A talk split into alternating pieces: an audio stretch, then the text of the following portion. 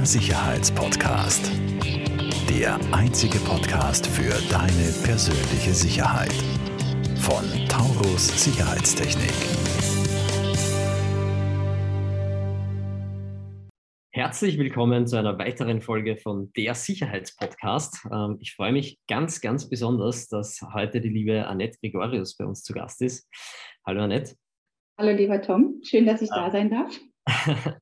Du ähm, giltst ja im äh, deutschsprachigen Raum und vermutlich auch äh, mittlerweile darüber hinaus äh, als die Serviced Apartment Päpstin. Ähm, Kriege ich immer gleich rote Ohren, wenn solche, solche Worte fallen. das, das höre ich aber immer wieder. Und ähm, ich denke, dass, dass, ähm, dass das zu Recht so ist, äh, der Titel. Ähm, du machst das ja schon ähm, relativ lange, also Beratung in dem ähm, Segment. Wir kommen dann noch auf das Wort Segment zu sprechen. ähm, äh, ich glaube, äh, entstanden ist das Ganze aus deiner äh, Studienzeit heraus ähm, und du machst es jetzt schon knapp 20 ähm, Jahre. Also du musst äh, irgendwie mit, mit 10 äh, schon angefangen haben zu studieren. Danke schleichel, schleichel. ähm, Nee, mag, magst du mal ein bisschen äh, was äh, von dir erzählen, Annette, äh, eingehend? Ähm, wie bist du dazu gekommen? Und dann auch gerne, was, was ihr mit äh, apartmentservice.de ähm, jetzt zu tut und gerne auch ein bisschen Überleitung auf, auf SoApart, ähm, SoApart Insight, wo wir auch mit Taurus Partner sind, dem Supplier Hub. Ähm, das, das würde mich einmal ein bisschen interessieren und beziehungsweise unsere Hörer und Zuseher. Natürlich, super gerne gebe ich dir nochmal einen kurzen Einstieg, auch wie ich überhaupt zu dem Thema gekommen bin. Ja, also ich mache das tatsächlich jetzt schon über 20 Jahre, ja. Und die Anfänge sind genau richtig, wie du gesagt hast, äh, im Rahmen meines Studiums entstanden. Ich habe halt Tourismus, Betriebswirtschaft mit dem Fokus auf Hotelmanagement studiert und habe das im dualen System gemacht. Das heißt, ich habe halt wirklich alles von der Pike auf im klassischen Sinne durchlaufen, alle Abteilungen im Hotel und habe dabei relativ schnell gemerkt, dass ich eben keine FMPlerin bin, sondern dass mein Interessenfokus ganz klar im Bereich der Logie liegt. Ja. Und als dann meine Diplomarbeit anstand und mein ähm, Hotel, für das ich damals gearbeitet habe, war natürlich die erste Anlaufstelle zu fragen, hey, was kann ich denn für ein Thema schreiben? Was ist gerade interessant? Und die mir dann das Thema gegeben haben, ähm, Optimierung der Speisekarte, habe ich gedacht, okay, das ist jetzt mal A, kein Diplomarbeitsthema und B, natürlich genau aus der Schublade F&B, also nicht meine Welt, ja. Und deshalb habe ich mich bei den Themen umgeschaut, was die Professoren bei uns an der Uni gestellt haben. Und da war einer, der hat das Thema gestellt, Darstellung und Bewertung der, von, von Boardinghäusern, wie wir damals noch gesagt haben, ja, im deutschen Markt. Und da habe ich gedacht, oha, das ist 100% Logis genau mein Thema. Ja. Und so bin ich eigentlich überhaupt zum ersten Mal äh, mit, mit diesem Segment in Berührung gekommen und habe aber auch sehr, sehr schnell gemerkt, dass das ein sehr schwieriges Thema ist, weil das natürlich, ich sag mal, wir reden über Ende der 90er Jahre, ja, ähm, halt einfach wirklich, wenn man gesagt hat, man beschäftigt sich mit dem Thema Boardinghouse, ja, waren einfach nur Fragezeichen beim Gegenüber in den Augen. Ja, da war also kaum irgendwie ein Verständnis für diesen Betriebstyp halt da. Und genau so war dann auch ne, mein erster Anlaufspunkt natürlich irgendwie der Hotelverband Deutschland. Und der hat gesagt, wir sehen, dass es ein Trendthema ist. Wir haben aber überhaupt gar keine Ahnung, wie groß der Markt ist. Bringen Sie uns Ergebnisse und wir machen Ihnen jede Tür auf. So, und dann bin ich halt wirklich als ähm, ganz engagierte Studentin halt losgestiefelt und ähm, habe halt dann wirklich geschaut und man muss sich einfach mal zurückkatapultieren. Es ist ja nicht so wie heute, dass ich das ähm, in Google eingebe und eine wahnsinnige Transparenz habe. Das waren die Anfänge vom Internet. Also wir sprechen wirklich 1998. Ja, das heißt, also da hat man natürlich Ansätze bekommen, aber es war ja alles nicht so weit wie heute halt. Ne? Und von daher mhm. brauchte ich auch eine Sondergenehmigung von der Uni, hatte eine mega coole Professorin, damals aber auch, die auch das als ein Trendthema im Markt gesehen hat und die mich deshalb auch auf meinem Weg unterstützt haben und auch gesagt haben, okay, wir machen hier eine Sondergenehmigung, weil man musste sich ja eigentlich auch mit 50 Standardwerken, sage ich mal, auseinandersetzen, um eben diesen Anspruch an eine Diplomarbeit sozusagen zu erfüllen. Und das gab es ja nicht. Also ich meine, das erste Fachbuch habe ich dann 2017 gemeinsam mit Matthias Niemeyer herausgegeben ne, das Kompendium ja. des, äh, des, temporären Wohns. Also es gab überhaupt kein fachspezifisches Buch äh, in diesem Segment. Und deshalb mhm. habe ich dann halt mich natürlich mit den klassischen betriebswirtschaftlichen ähm, Autoren auseinandergesetzt und der Fachliteratur, aber also ganz spezifisch auf Segments gab es halt einfach nicht. Mhm. Und dann bin ich halt losgelaufen, habe dann halt Ergebnisse zusammengetragen und habe sozusagen aus ähm, dann eine Liste abgegeben beim Hotelverband, die die total verblüfft hat, wie viele Häuser es also damals schon in, in Deutschland halt gab. Das hätte man niemals ähm, vermutet, ja. Und daraus ist aber eigentlich dann auch sozusagen die Idee für mein Unternehmen entstanden, ja weil zum einen habe ich sofort, ich habe mich dann halt natürlich mit meiner Arbeit halt im Markt bedankt und habe die dann halt verteilt und habe darauf eine riesengroße Resonanz halt einfach auch bekommen. Unter anderem sofort halt äh, die Anfrage, ob ich nicht für ein Objekt, wo halt der Managementvertrag ausläuft, ähm, eine Studie halt für den Markt aktualisieren könnte, damit der Eigentümer der Immobilie eben entscheiden kann, ob er in diesem Segment weiter halt agieren möchte oder im Prinzip ähm, die Immobilie entsprechend umnutzt.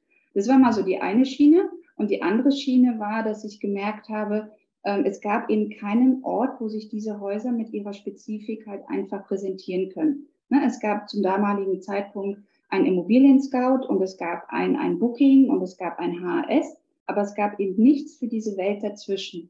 Und genau diese Lücke, die wollte ich dann halt eigentlich schließen.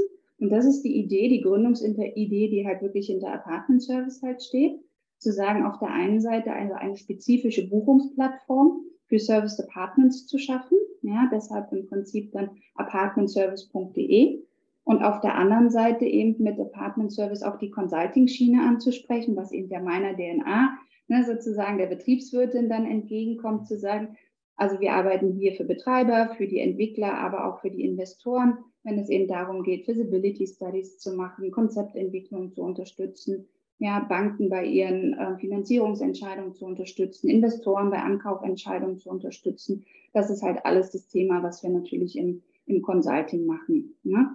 Und so ist halt im Prinzip Plattform entstanden, ja, wo wir wirklich für den Endkunden dann buchen. Ja, da sind wir halt wirklich, ich sag mal, zu 98 Prozent im Corporate-Geschäft unterwegs. Mhm.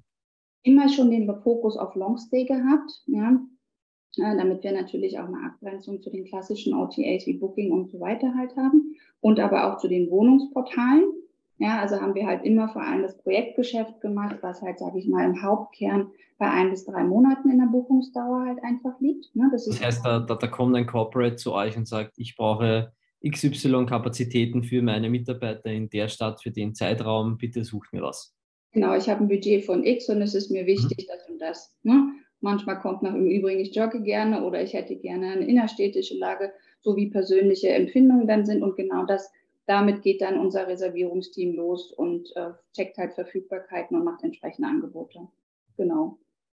Ja, und diese, diese zwei Unternehmensgegenstände von Apartment Service, also Beratung und Plattform, sozusagen, haben dann irgendwann dazu geführt, dass wir eben die SOPAT ins Leben gerufen haben. Ja, weil wir mit allen Akteuren, die im Segment halt tätig sind, ähm, einfach in Kontakt sind. Ja, und wir haben schon seit Beginn, sage ich mal, der Plattform immer einmal jährlich ein Partnerhaustreffen gestartet und haben die zusammengeholt, haben uns ausgetauscht.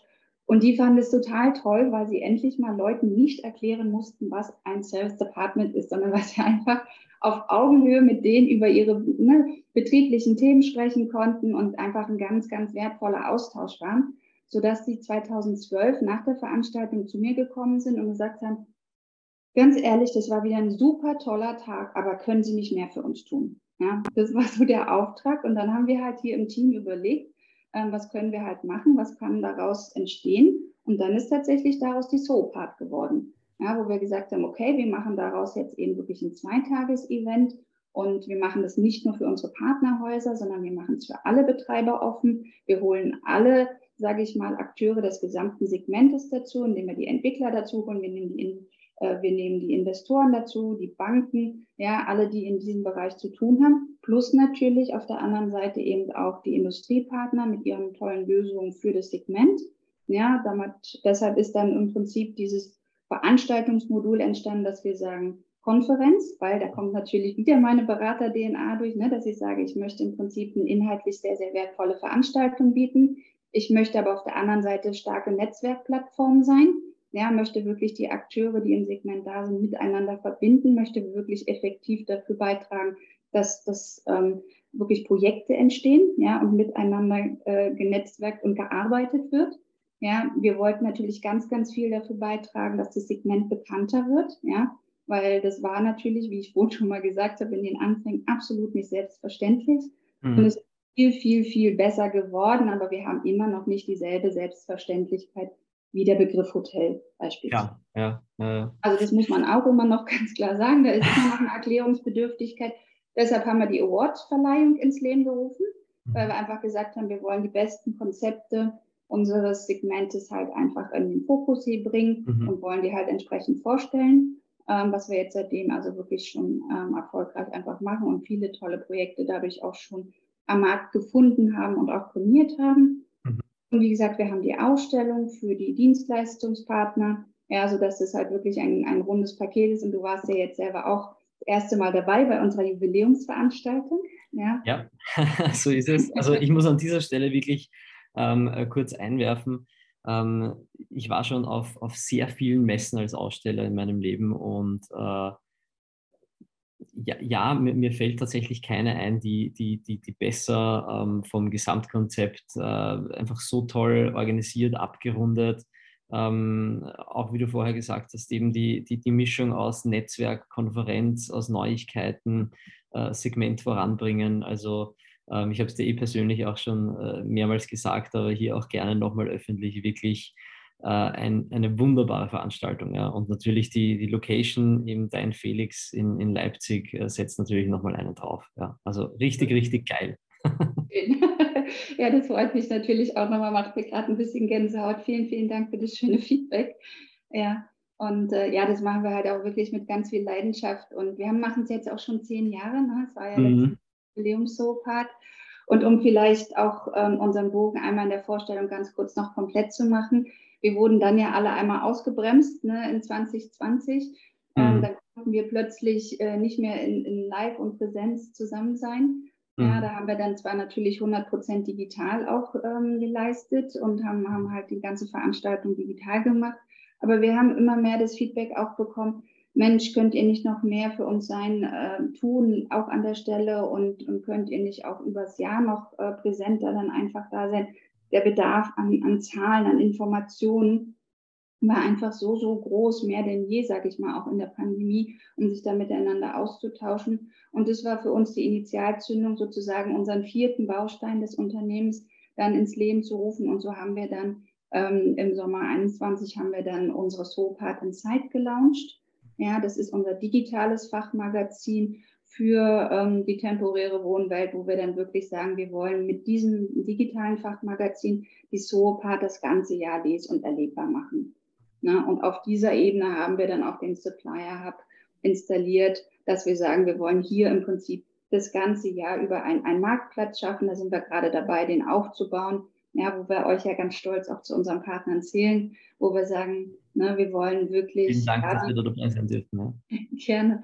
Die, die, die Besten einfach der Branche mit den tollsten Lösungen halt einfach hier zusammenführen, die einfach äh, für unsere Apartmenthäuser äh, tolle Lösungen halt einfach geschaffen haben in ihren Bereichen.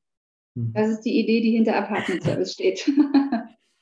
Das ist echt, äh, ja, echt, echt, echt großartig und einfach auch die, die, die Entwicklung ist eine, eine wunderbare, ja. Und äh, auch gleichzeitig oft sieht man nur die Spitze des Eisberges, ja. Du machst es halt auch schon seit über 20 Jahren, ja. Da, ähm, da ist auch sehr viel Arbeit, sehr viel Herzblut, sehr viel Schweiß damit verbunden und ähm, ja, es kommen großartige Dinge dabei raus und, und sehr viel Erfahrung und Know-how. Ja.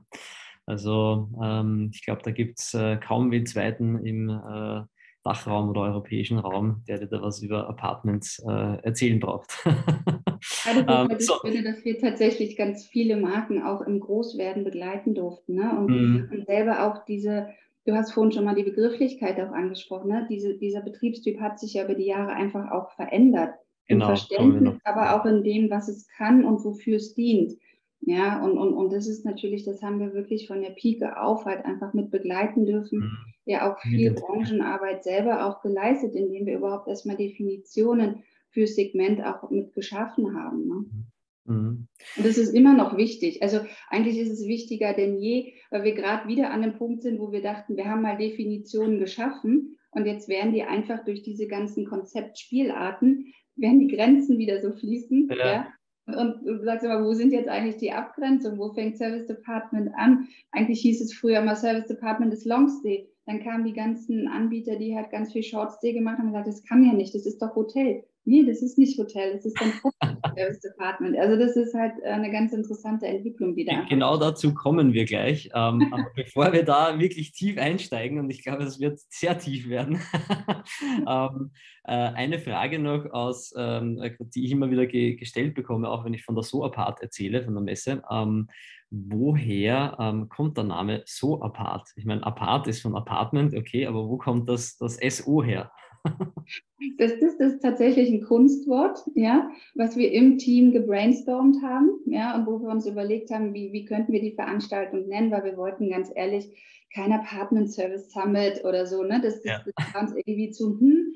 Und dann kam irgendwann, ähm, äh, während wir da beim Lunch saßen und gebrainstormt haben, dann irgendwann schoss halt einer mit Zoopart raus. Und es war halt wirklich so apart, ne? dieses Wortspiel, oh, das ist so schön, das ist nett, das ist so und ähm, so ist es dann irgendwie tatsächlich auch ne, mit dem Ausrufezeichen, dass wir sagen, das, da ist da nochmal eine Stärke drauf, nochmal eine Betonung. Aber es ist tatsächlich ein, ein Kunstwort, was wir mit diesen Assoziationen aus, es ist so mhm. apart ähm, sozusagen entstanden ist. Und kleine Anekdote nebenbei, wenn du die Buchstaben ja anders liest, ja, ist es ja die Soap-Art. Und ähm, als wir das das erste Mal gegoogelt haben, kam tatsächlich als Treffer die Seifenkunst. Ja.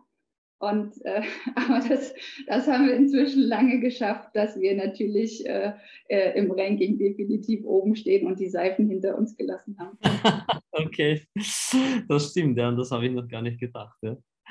War uns dann auch erst im zweiten Step klar, aber wir haben es schnell hinter uns gelassen. Ja, gut, an das, an das äh, denkt man dann nicht im, im ersten Schritt. Ja. Wie ja. cool, coole Story.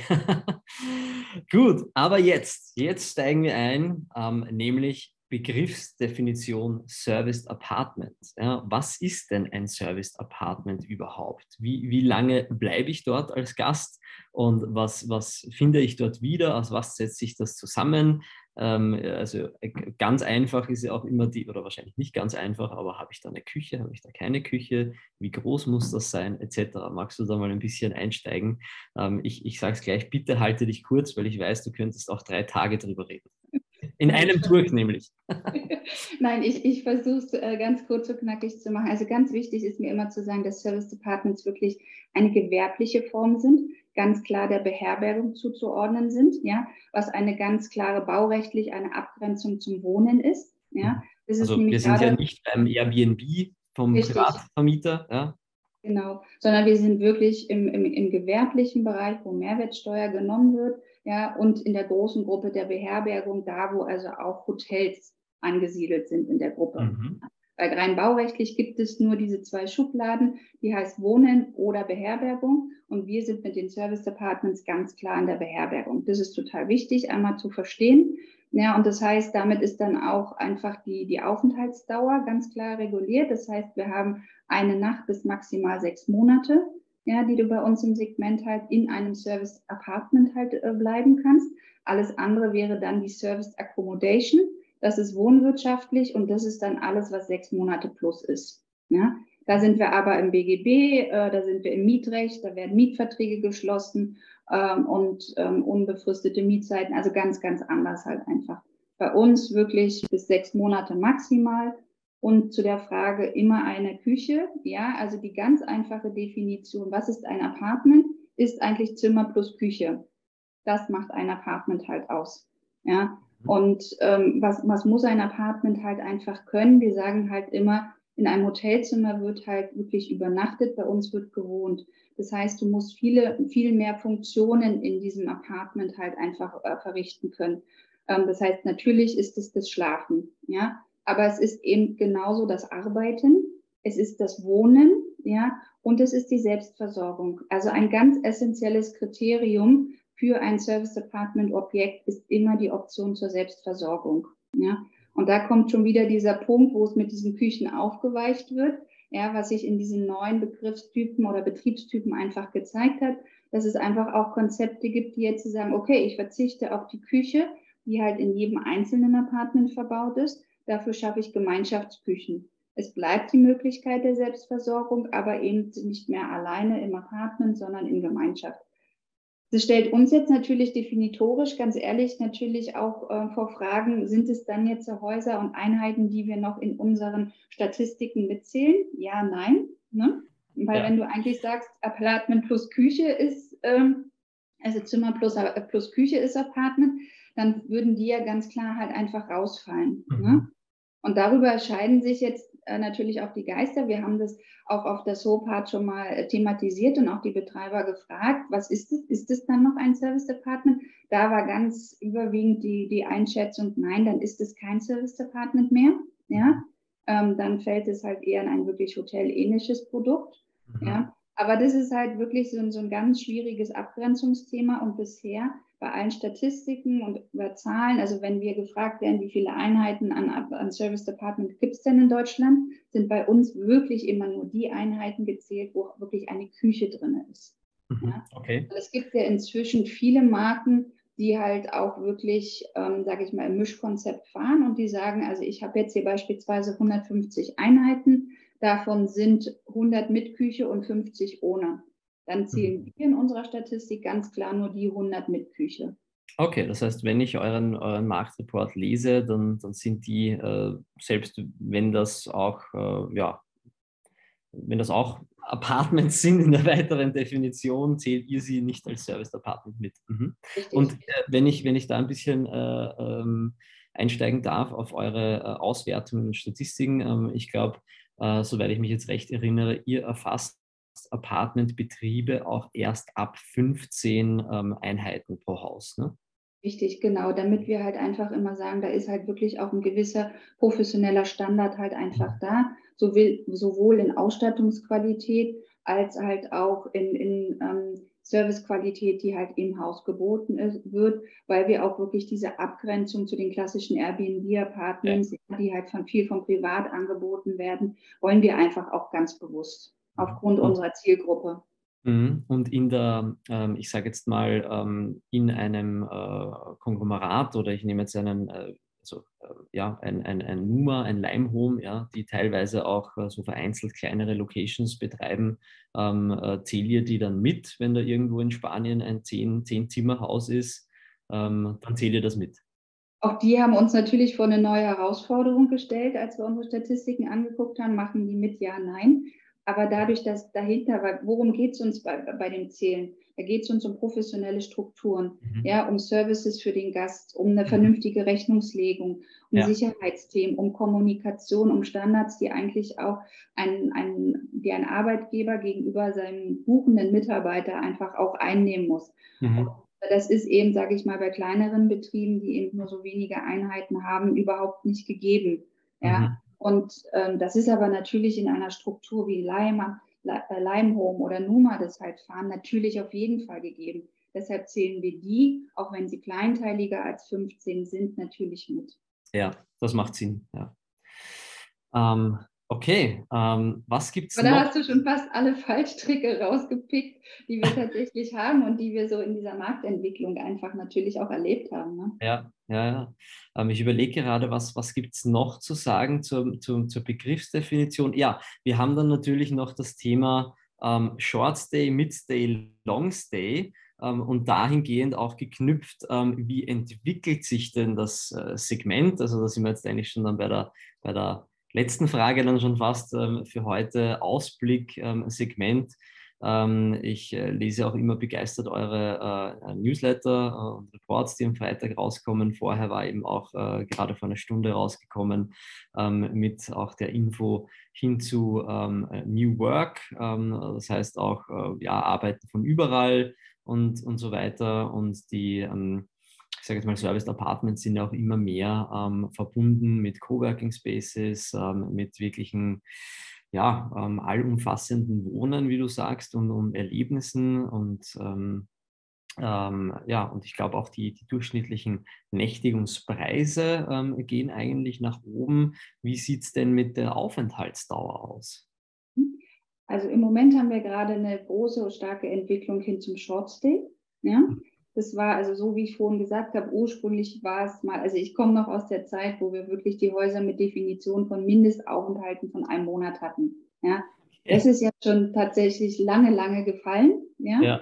Ähm, aber inzwischen sehen wir gerade eine wirkliche Trendwende am Markt, dass wir sagen, eingeführt oder natürlich durch diesen Push auch durch Lime durch Numa mit ihrer starken Shortstay ähm, Affinität und einfach auch zu sagen, wir drehen das ganze Konzept um. Wir bieten zwar ähm, eben ein Apartment-Produkt, ja, aber das eben schon auch ab einer Nacht. Ja. Ich meine, damit haben sie es ja nicht erfunden. Das haben ja auch ähm, Brands wie Clipper beispielsweise mhm. schon viel früher gemacht, ja, mhm. und sind so groß geworden und haben schon ganz, ganz früh bewiesen, wie lukrativ das auch für das Segment halt einfach sein kann.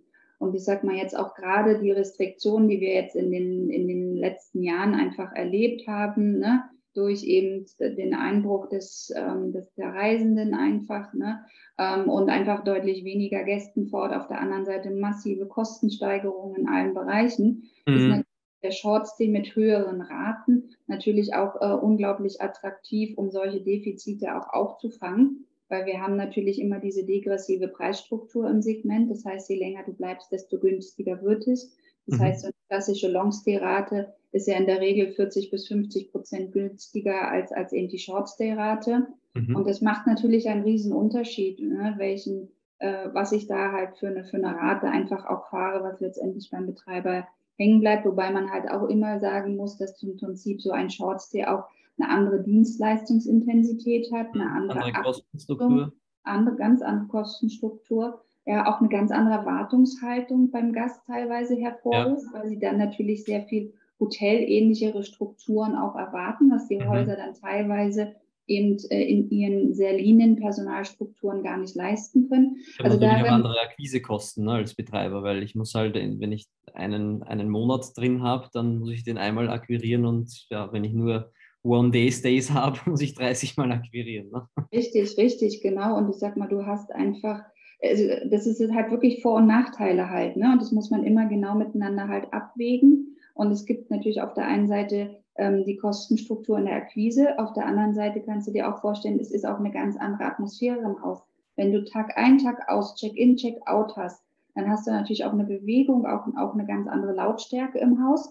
Während du, mhm. sage ich mal, einen Gast, der über 30 Nächte und länger da ist, der checkt einmal ein, der ist dann in seinem Apartment, der hat selten Fragen, ja, der ist einfach da und der ist ganz, ganz leise. Mit dem hast du eigentlich in der Regel dann als Betreiber, außer dass du ihm natürlich einen schönen Tag wünschst und, und, und Gästekommunikation hast, aber hast du eigentlich keine wirkliche Arbeit. Und das mhm. ist natürlich bei einem täglich neu an- und abreisenden Gast ganz, ganz anders. Ne? Mhm. Und, und das ist halt immer das, was man sozusagen verstehen muss, was natürlich ein Riesenunterschied ist. Mhm. Aber dadurch sinken natürlich im Moment Aufenthaltsdauern im Segment. Ja, also die ganz, ganz aktuellen Zahlen werden wir, ich sag mal so roundabout in drei Wochen haben, weil wir sind gerade in den Endzügen unserer Marktbefragung 23 jetzt. Und ich bin sehr gespannt, wie deutlich wir jetzt diesen Short-Stay-Trend tatsächlich auch dann schon in den ähm, durchschnittlichen Aufenthaltslängen sehen. Sehr, sehr spannend, ja.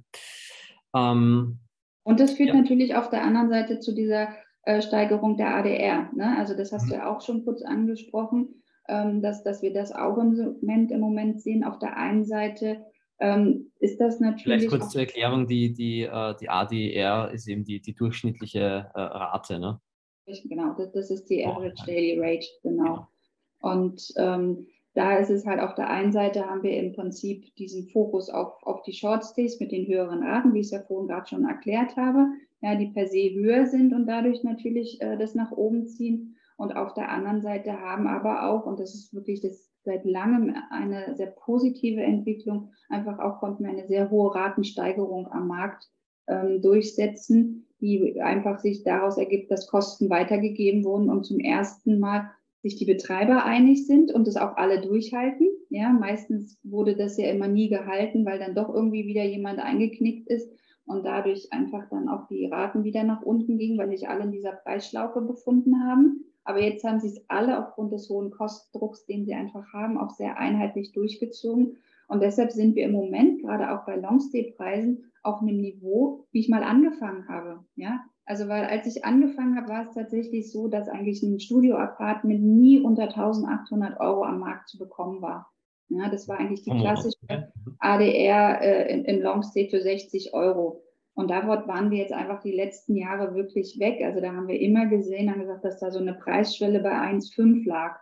Ja, und deshalb sich eigentlich auch zunehmend Angebote darunter positioniert haben, die natürlich auf der anderen Seite bei wenig Baufläche, immer teureren Grundstücken, immer höheren Baukosten natürlich schwer umsetzbar sind, ne? was natürlich dann die Entwicklung und eine Verknappung halt einfach ähm, der Projektoptionen halt dargestellt hat. Mhm. Und, und das ist jetzt eine sehr, sehr gesunde Entwicklung, dass wir sehen, Raten steigen da einfach wieder und die Betreiber kriegen da dann auch wieder dadurch natürlich mehr Luft ähm, für die ganze Projektentwicklung. Mhm. Sehr, sehr spannend. Also ich, ich würde ähm, am liebsten gerne noch drei Stunden mit dir äh, weiter plaudern, ähm, aber dann wird unser Podcast ein bisschen zu lange und ich glaube, du hast auch noch andere Sachen zu tun, auch am Freitagabend, wie ich dich kenne. ähm, ein paar Zahlen äh, zum Abschluss, äh, dass wir noch was in den, in den Raum werfen. Ähm, wie viel ähm, Serviced Apartments ähm, gibt es denn eigentlich laut der Begriffsdefinition, die wir vorher gehört haben? vielleicht kannst du das ein bisschen gliedern in Österreich und Deutschland. Ich glaube, du hast ja mittlerweile mittlerweile auch Zahlen für Österreich. Da arbeitet ihr auch äh, sehr eng zusammen mit, äh, mit Michaela und Partner. Ich hoffe, ich darf das sagen. ich darf das sagen, sind ja unsere Freunde. Ähm, genau. Ja. Wobei du mich bei den österreichischen Zahlen gerade ehrlicherweise ein bisschen eiskalt erwischt, da müsste ich tatsächlich nochmal äh, kurz, kurz nachschlagen. Ja? Ähm, aber für Deutschland habe ich natürlich extra heute für unser Gespräch auch die ganz aktuellen Zahlen gezogen, weil die haben wir natürlich schon 23 aktualisiert. Und da stehen wir jetzt mit Stand ähm, Februar bei 45.123 Einheiten für Deutschland. Ja. Das heißt. Ähm, Einheiten heißt, äh, und, und dann muss man das nochmal vergleichen mit Übernachtungsplätzen quasi, weil ich habe ja in ein, äh, einer Einheit nicht immer nur zwei, sondern manchmal auch mehrere ähm, Nee, das ist in dem Fall wirklich egal, wie viele Schlafplätze du da drin mhm. hast, sondern es gibt so viele Apartments in Deutschland mhm. ähm, in Gebäuden, wo eben diese mindestens 15 halt sind, wie du so vorhin schon gesagt hast. Ne? Das ist für uns immer ähm, die Mindestzahl in der Erfassung. Jetzt vielleicht noch interessant, Annahme natürlich, Glaskugel, ähm, was würdest du schätzen? Was ist so eine, eine, eine Dunkelziffer von ähm, Apartments unter, äh, unter 10 Einheiten? Äh, deutlich höher. Also auch diesen Markt gucken wir uns natürlich halt an. Ja. Und also dieser Markt ist sogar äh, fast doppelt so groß als unser gewerblicher Markt. Okay. Wahnsinn. Das okay. ist, und das ist ja auch das, wo sich Grenzen so, so, so wirklich äh, fließen und, und wo du ja auch, sage ich mal, über die ähm, großen OTAs und auch Airbnb ist ja da wirklich zu einem OTA geworden, also zum Travel, Online Travel Agent wie Booking halt, ähm, dass du sagst, da kommt natürlich eine Wahnsinnsreichweite durch solche Portale ja, die dann halt auch solche privaten Produkte extrem vermarkten und das ja auch als Geschäftsmodell für die attraktiv macht. Also da gibt es ja so viele Superhosts inzwischen, mhm. ähm, die einfach diese Apartments wirklich in, in Reihe äh, sozusagen kaufen, möblieren und dann den Markt zur Verfügung stellen, sodass sich da ein unfassbarer Graumarkt einfach auch entwickelt hat, äh, den, den keiner wirklich erfassen kann, weil wenn du das in anderen Portalen siehst, äh, gibt es natürlich auch so viele Doppeltinserate, dass man das ganz schwer erfassen kann. Deshalb sagen wir immer, können das immer nur so erfassen. Aber dieser Markt ist um, viel, um ein etliches größer als unser gewerblicher Markt. Mhm. Das heißt, ist das eine Grundlage auch äh, für dich, um, um vielleicht eine Aussage zu treffen in Richtung, ähm, das Segment Serviced Apartments, der gewerbliche Apartmentmarkt hat noch extrem viel Potenzial? Auf jeden Fall. Also das sehen wir, dass wir da unsere Grenzen noch lange nicht, nicht ausgeschöpft haben. Ja, also ich würde sogar nach den Entwicklungen jetzt vor allem der letzten ähm, drei Jahre, jetzt auch über die Pandemie und die Learnings, die damit verbunden sind, würde ich sagen, wir haben früher immer gesagt, ein gesunder Marktanteil an der Hotellerie sind so rund 15 Prozent. Ja, das variiert natürlich von, von Markt zu Markt. Das ist in, in A-Städten wie Berlin, Hamburg, Frankfurt, Wien, ja, liegen diese Bereiche natürlich deutlich höher, während sie halt im ländlicheren Raum eher niedriger halt sind. Ähm, aber inzwischen aus diesem Learning heraus, was wir einfach hatten, äh, traue ich mich wirklich zu sagen, dass auch, auch ein 20-prozentiger Marktanteil absolut ähm, gesund ist für das Gesamtbeherbergungssegment. Und davon sind wir einfach noch weit weg. Also mit den letzten Zahlen waren wir immer noch bei 4,9 Prozent Marktanteil in Deutschland. Ja, also da ist selbst zu unserer alten Zeitrechnung noch ganz viel Luft. Und wenn man dann noch die gesamten äh, veränderten Reisegewohnheiten sieht, ja, wenn man dann sieht, was im Prinzip auch die Betreiber jetzt für, für einen Fokus haben ähm, und, und die Hotels ja einfach merken, dass sie mit den Strukturen, wie sie halt in der Service Department Welt gelebt sind, viel besser auch betriebswirtschaftlich hinkommen. Mhm da ist noch so viel Luft für uns nach oben und, und so viel Entwicklungspotenzial, dass ich auch jetzt nach über 20 Jahren für mich sagen kann, ich bin genau im richtigen Segment gelandet. Ja, ähm, das heißt im Vergleich, du hast gesagt, aktuell gibt es 4,8, glaube ich, hast du gesagt? 4,9. Mhm. 4,9 Prozent äh, Anteil an der, an der Hotellerie. Das heißt, es gibt im Umkehrschluss äh, was 800.000 Hotelzimmer oder wie? 800, 900? So, so. ungefähr, genau. Ja.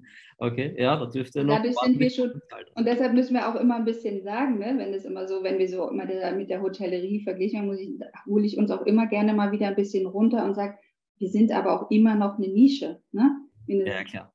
Super attraktive und coole Nische, aber wir sind eine Nische. Ja? Mhm. Und äh, ich sag mal, wir sind ja jetzt gerade auch erst auf dem Weg, wirklich ähm, eine Assetklasse zu werden, ja, äh, von den institutionellen Anlegern wahrgenommen zu werden. Das war ja ganz am Anfang überhaupt gar nicht, weil wir waren von der Struktur der Produkte für institutionelle Anleger überhaupt nicht interessant, weil wir viel zu ja, klein sind. Ne? Und, und das passiert aber jetzt. Wir sehen ja, wie die großen Fonds sich halt einfach wirklich für unser Segment interessieren, weil sie es als attraktive Ergänzung halt einfach auch sehen in ihren Fonds. Mhm. Aber ich glaube, das ist dann nochmal ein extra, extra Gespräch. Ja, ich, ich wollte gerade sagen, mir fallen gerade so viele Fragen ein. Ähm, lieber Nett, ich glaube, ich muss dich bald wieder einladen. Sehr, sehr gerne, ähm, ja, äh, an dieser Stelle, äh, ich sage vielen herzlichen Dank, Annette. Äh, danke, dass du dir Zeit genommen hast. Vielen Dank für diese spannenden Inputs. Ähm, wir werden das äh, ganz bestimmt wiederholen. Ähm, und ja, ich, ich freue mich auf eine Wiederholung. Vielen Dank. Und, ähm, sehr, sehr gerne. Zuhörer. Vielen Dank, dass ich hier sein durfte. immer, immer gerne. Ähm, und äh, danke an unsere Zuhörer und Zuseherinnen auf Spotify und äh, YouTube dann auch in weiterer Folge. Wir werden auf jeden Fall in den Show Notes ähm, die äh, Infos von Annette und äh, von deinen Firmen und Plattformen, äh, von der Suapart, Apartment Service, von Suapart Insight ähm, reingeben, dass ihr euch da informieren könnt, dass ihr äh, nett folgen könnt. Und bis bald. Falls dir diese Folge gefallen hat, bewerte uns sehr gerne und teile den Podcast mit deinem Umfeld. Alle weiteren Informationen zu Taurus Sicherheitstechnik findest du in den Show Notes.